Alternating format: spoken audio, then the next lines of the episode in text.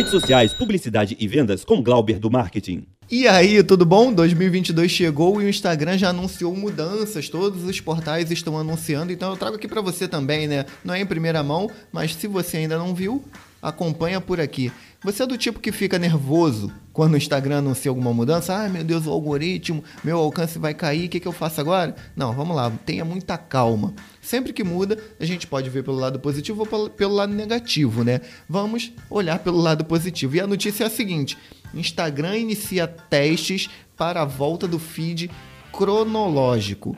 O que, que ele quer dizer com isso? O que, que é essa apresentação do feed cronológica? Lá atrás, quando o Instagram iniciou, era o seguinte que acontecia. Eu publicava aqui agora, você é meu seguidor, você, se entrasse agora, você encontraria o meu post. Depois disso, o algoritmo foi ficando inteligente, entendendo aí como a gente curte, o que, que a gente gosta, o que, que a gente gosta de ver, se a gente gosta mais de rios, se a gente gosta mais de vídeo, se a gente gosta mais de foto estática. E aí ele começou a sugerir. E aí a era do algoritmo chegou e é o que a gente tem até hoje. Com a volta do cronológico, já está explicado. Bom, você vai ver aí no teu feed o que os teus amigos e as pessoas que você segue postarem naquele momento, o momento mais próximo. Entrei agora, aquele post que saiu agora há pouco é o que eu vou ver e vou seguir ali o feed na ordem cronológica. Além disso, o que, que você vai ter a opção?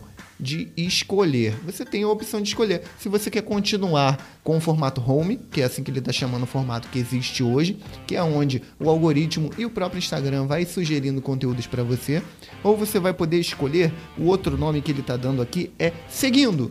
Então você vai poder ver ali das pessoas que você está seguindo em ordem cronológica. O terceiro é uma opção onde você só vai ver dos favoritos. E aí o Instagram só vai apresentar para você conteúdos daqueles perfis que estão listados como favoritos.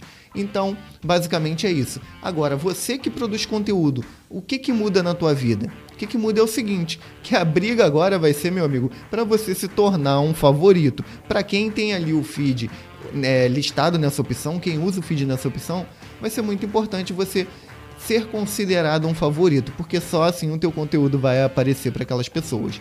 E aí, você acha que essa mudança tão o Instagram está enfeitando, não precisava, é algo desnecessário, ou você curte como produtor de conteúdo e também como usuário da rede social? Me conta mais nos comentários.